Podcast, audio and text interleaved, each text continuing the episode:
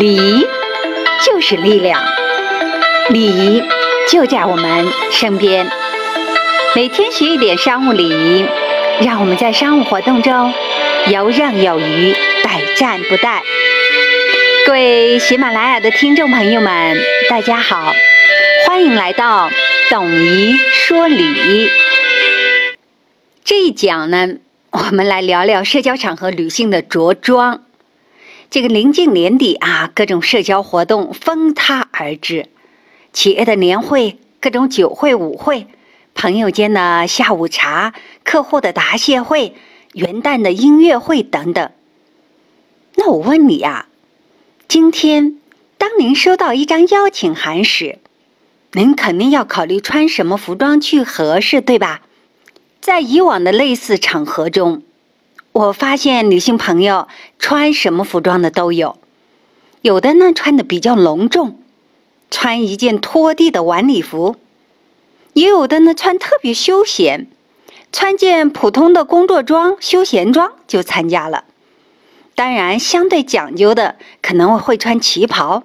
所以我放了两张现实活动中的活动图片，你看，主人布置的环境特别的高大上。大部分参加的人员的着装却不行，拉低了活动的整个档次。社交场合穿魅力，做一位有着智慧的内在又懂穿衣品味的现代女性吧。那你这时候可能要问我了，老师，有的请柬吧会注明着装规范，我呢还有个参考，但有的请柬嘛。压根没有标明着装要求，那我怎么办呢？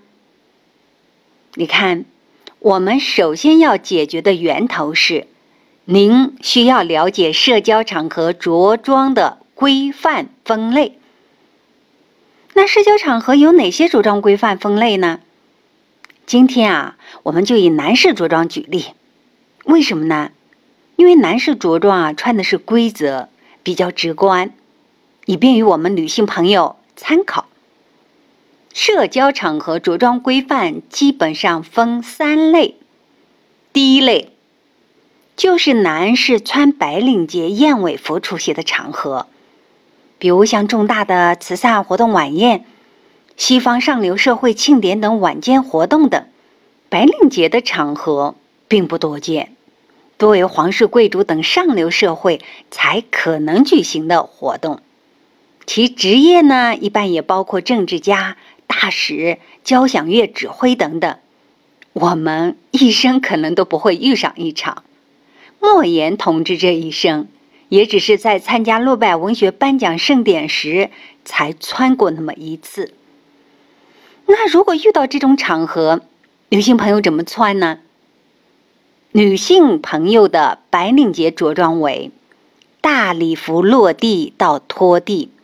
有裸露的礼貌，穿着夏季服装的感觉，形象目标呢就是隆重、奢华、高贵，配饰呢夸张、有光泽感、奢华、精致的手包，妆发以亮丽的晚妆、盘发为主。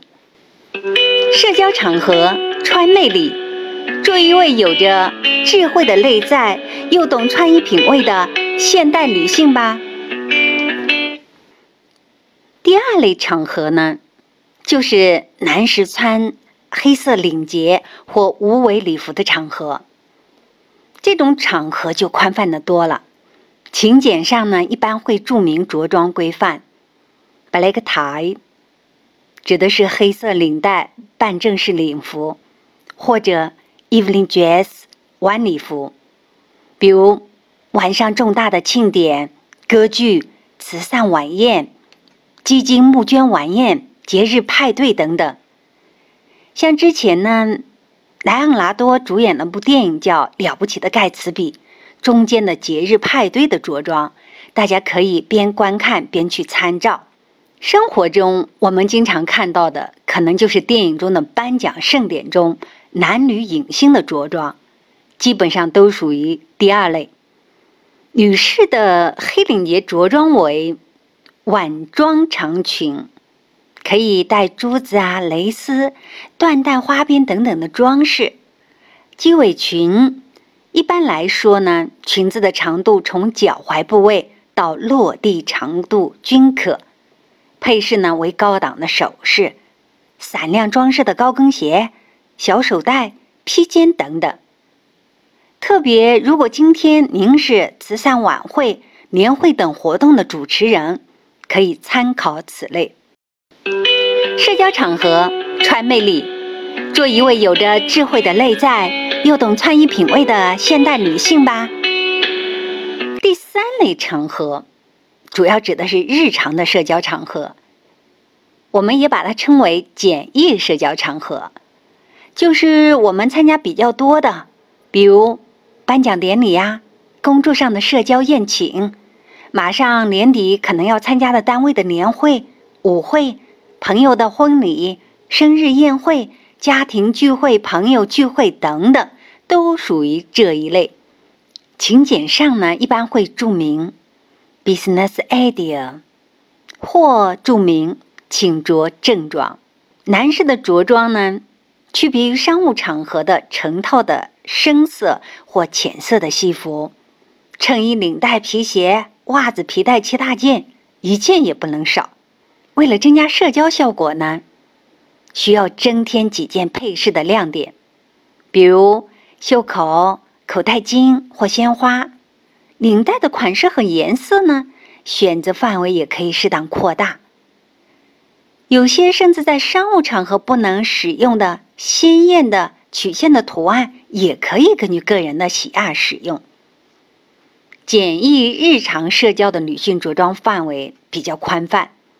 需要我们女性朋友啊，根据不同的主题和人数的多少来选择，从较为正式的套裙、有一定装饰感的连衣裙、小礼服、时尚套装，或里面为连衣裙，外面搭件单件外套等等都可以。前段时间啊，有部电视剧《三十而已》特别火，高级感满满的精英主妇顾佳。混了一段魔都太太圈，顾佳的着装就非常符合简易日交社社交场合的着装。她选了一件优雅得体的绿色真丝连衣裙，透露出一种不费劲的贵气。所以，这类场合的女性着装目标为精致、高雅、上品的女人味。配饰呢，要求有光泽感，精致的手包。细高跟鞋，妆发则要求精致的妆感，精心打理的发型。社交场合，女性穿魅力，让我们做一位有着智慧的内在，又懂穿衣品味的现代女性吧。最后呢，我针对目前国内社交场合着装规范的两个倾向或者两个现象做个补充说明。第一。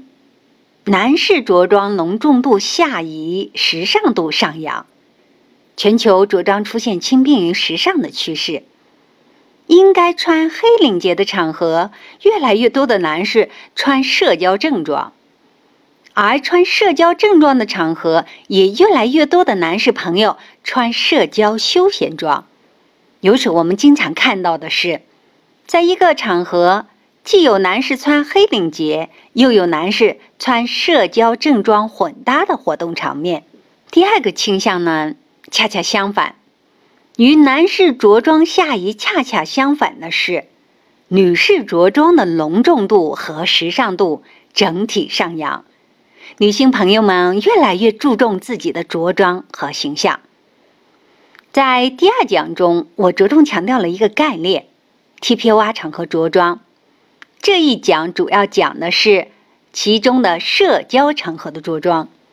如果没有听过第二讲的朋友，建议您可以去回听。礼是一门人际交往的艺术，让我们学会智慧的去表达。欢迎您在评论区留言与我互动，成为亦师亦友的有缘人。每周会及时更新，期待下一讲，我们。再相见。